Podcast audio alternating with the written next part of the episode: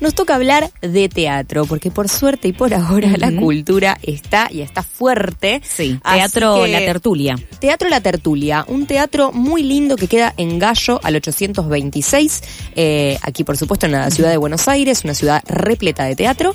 Eh, en La Tertulia, los jueves a las 20 horas, está una línea azul plateado en el río. Una obra con un titulazo hermoso que em, dice algo así como que es una obra que narra el ciclo de la ilusión al desencanto de un personaje o tal vez también de una nación. Ah, o sea, hay algo vos, mucha expectativa en algo, mucha ilusión y debe ser que después se te desencanta, se te rompe el hechizo. ¿Vendrá por ahí? Vendrá por ahí quizás. Para respondernos esto y muchas cosas más está del otro lado María Schwartzman. Buenas noches, ¿cómo estás? Hola, buenas noches, ¿cómo están? Buenas noches, Serena. ¿Qué Muy tal? bien, muchas gracias por estar con nosotros, requete contentas de tenerte aquí. Bueno, queríamos ir eh, a esta pregunta primero, ¿no? Leyendo esto, una obra que narra el ciclo de una ilusión al desencanto de un personaje o tal vez Mm. también de una nación, leyendo esta sinopsis me gustaría que nos ayudes a entender algunas cuestiones que se nos plantean. En los tiempos que corren asociamos cualquier concepto que contenga la palabra nación con el presente de la Argentina. ¿Sería correcto pensar en alguna analogía al ver esta obra con lo que estamos viviendo como nación? Sí, completamente. Bien.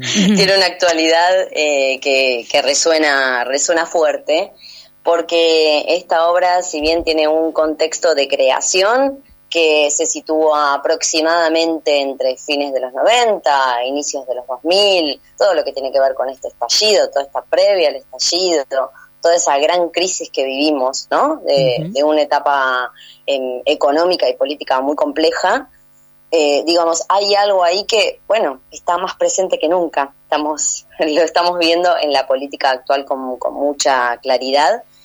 Y bueno, hay algo de, esto que se, que se pone en juego y, que es histórico eh, y que, que tiene que ver con la complejidad de- del rol del Estado, del funcionamiento de las instituciones. Eh, todo eso, digamos, en lo macro está atravesando un poco la vida de estas mujeres que están en una situación de marginalidad. O sea que tiene muchísima actualidad todo lo que pasa eh, alrededor de la obra. Bien, les recordamos un poquito, bueno, o leemos eh, esto, ¿no? La, la trama o el argumento de la obra. Se trata de dos mujeres que conviven bajo una autopista que mira al río. ¿Es Lapin o Lapin? Ujú. Lapin. Lapin. Lapin es una joven embarazada que se refugia en la casa de Lagarta, quien le ofrece protección a cambio de dinero. Ambas planean la venta del hijo. El embarazo avanza en una encrucijada de fuerzas, dibujando el mundo de la desesperanza, con la ilusión de que en algún momento, algún día, aparezca una línea azul plateada en el río. Wow. Wow, bien. La dramaturgia es de Sí. Susana Gutiérrez Pose y bueno, te quería preguntar si vos ya conocías su trabajo anteriormente o bien cuál fue tu impresión al leer la obra por primera vez. ¿Qué te hizo querer eh, contar esta historia como actriz? En realidad la dramaturgia de Susana Gutiérrez Pose no, no, la, no la conocía como tal, la conocía ella como dramaturga de la colectiva de autoras, que es, eh, es una agrupación muy importante de estos últimos años, porque son dramaturgas argentinas agrupadas, eh, y esto es algo que está teniendo peso en las dramaturgias eh, actualmente. Y, y la verdad es que es la primera vez que me acerco a una obra que me la ofrece Pablo Di Paolo, que es el director de esta obra, y la verdad es que me enamoró el texto, me enamoró, me resultó durísimo.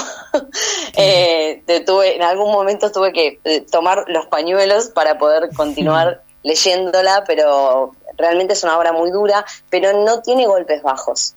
O sea, es una obra que, que cuenta con las, con la, con una justeza eh, esto que tiene que contar y que ya es muy difícil de por sí, que son mujeres en situación de marginalidad, que es eh, en este contexto transitar un embarazo adolescente prácticamente, eh, la falta de oportunidades, la falta de trabajo, eh, estar en contextos donde el patriarcado se hace muy presente, ¿no? Que son los estados, en los, los espacios donde, donde hay mayor pobreza eh, y mayor vulneración de derechos, especialmente para las mujeres. Entonces, digamos, tiene una crudeza la obra que la verdad es que me, puso en jaque muchísimas cosas en lo personal y, respecto como actriz en el desafío, pero de verdad es que me generó una pulsión de, de querer formar parte de este proyecto. Bien, perfecto. Y desde el momento en que leíste la obra hasta ahora, ¿no? ¿Qué tanto se modificó el primer material cuando Pablo lo fue eh, tomando y fue tomando distintas decisiones de dirección frente al texto de Susana? La verdad es que para mí era una incógnita cómo él iba a abordar este texto, ¿no? Si bien, eh, digo, esto eh, está muy bien escrito y eso la verdad es que uno como, como actriz, como, como actor, siempre uno lo agradece porque te allana el camino, ¿sí? Es algo que, anda solito. Después el tema es cuáles son las decisiones que se van tomando respecto a, la estética, respecto a, cuál es la perspectiva que, en la que te, te posás para contar una historia. Pero mm, la verdad es que fue un proceso, yo a veces tengo un poco la imagen de, algo que se, se, cuece a fuego lento, ¿no? Fue con mucha paciencia, puede empezar a, a descubrir qué es lo que pasaba acá. Eh, porque mm, lo que sucede con textos tan difíciles es que em, uno toma una distancia por la, por la dureza que tiene, la, dificultad respecto a abordarla, mm, y, correr el riesgo de desapegarse o de quedar en el espacio de los estereotipos, de los prejuicios.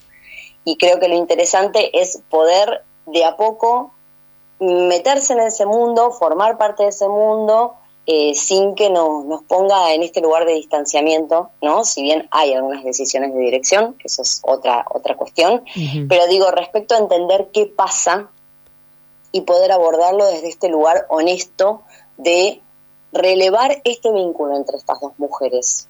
Y cómo en el teatro lo importante es básicamente y en última instancia esta peripecia, ¿no? Todo lo que tienen que atravesar y cómo sus vidas se modifican eh, para llegar a, esta, a esta conclusión, ¿no? a este desenlace.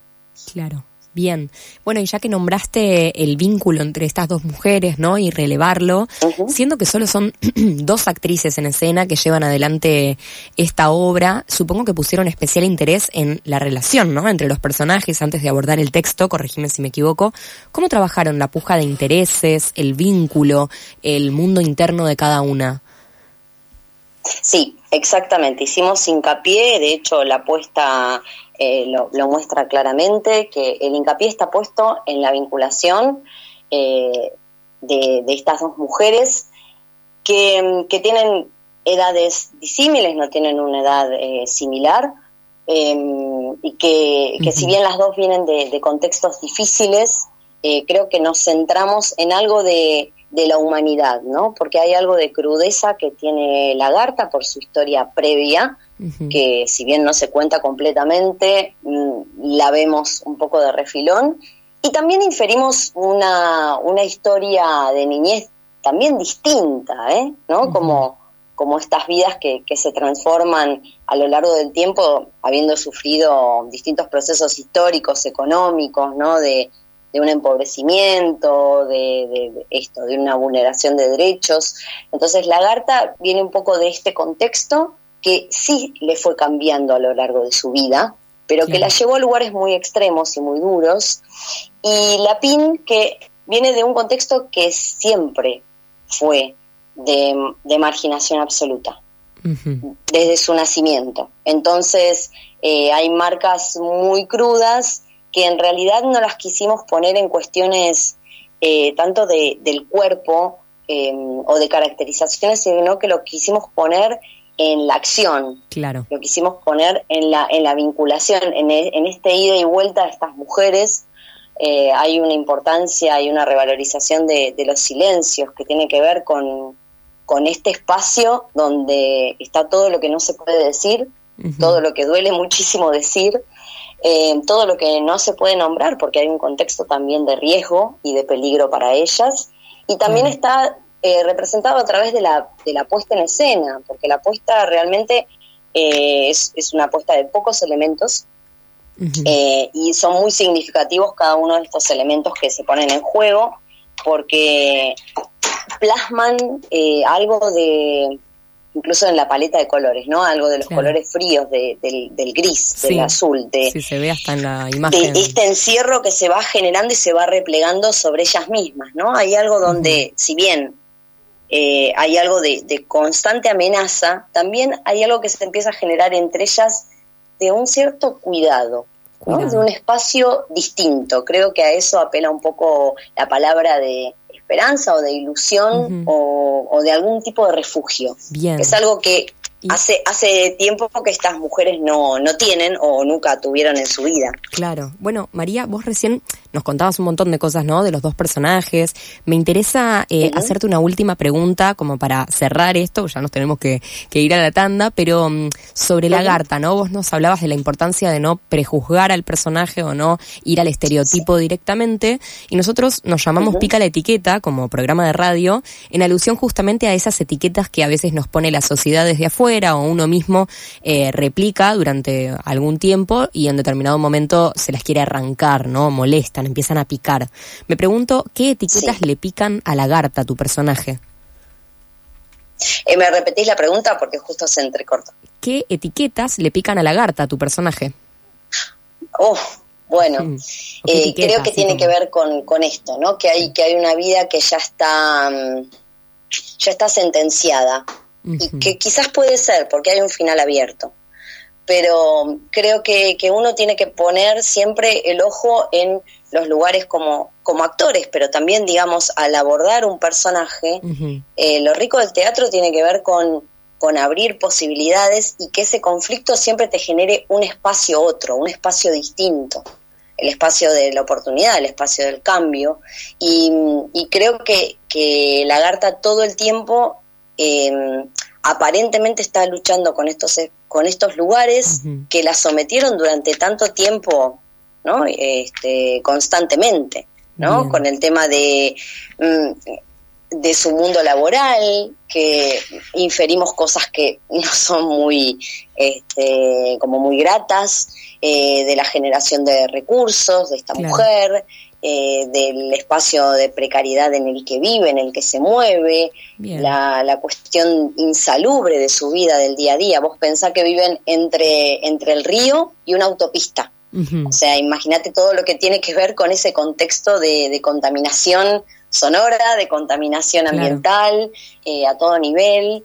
Em, bueno, entonces, hay un destino. Todos estos son espacios de opresión y, de, y de prejuicios, ¿no? Que, que están marcando muy, muy fuertemente el personaje. Claro. Bueno, me encanta, María, todo lo que me estás contando. Me da muchas ganas de ver el espectáculo. Voy a tratar de hacerme ahí un huequito para verla este jueves. O sea, capaz voy con Sabri. Me encantaría. Me encantaría. Genial. Jueves entonces a las 20 horas en la tertulia Espacio Teatral, ahí en Gallo al 826.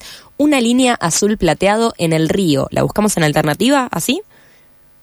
Alternativa Teatral, una línea azul plateada en el río y pueden adquirir ahí las, las entradas y bueno, si no también pueden entrar al, al Insta, a nuestro Instagram que es una línea azul o pueden entrar al Instagram de la tertulia Espacio Teatral eh, para consultar por, por las localidades. Buenísimo. Muchísimas gracias María, que tengas buenas noches.